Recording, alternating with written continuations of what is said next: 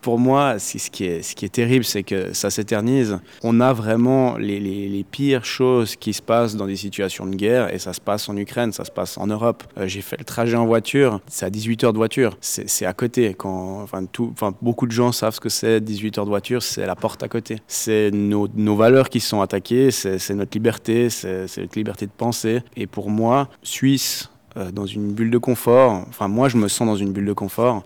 Je n'arrive pas à accepter juste de me dire, bah voilà, j'espère que ça se finisse bientôt. J'ai envie de faire quelque chose et, j'y crois vraiment. Et c'est pour ça aussi que moi-même, bah, je vais prendre les bus, comme j'avais fait la dernière fois, jusqu'à jusqu'à jusqu'à destination.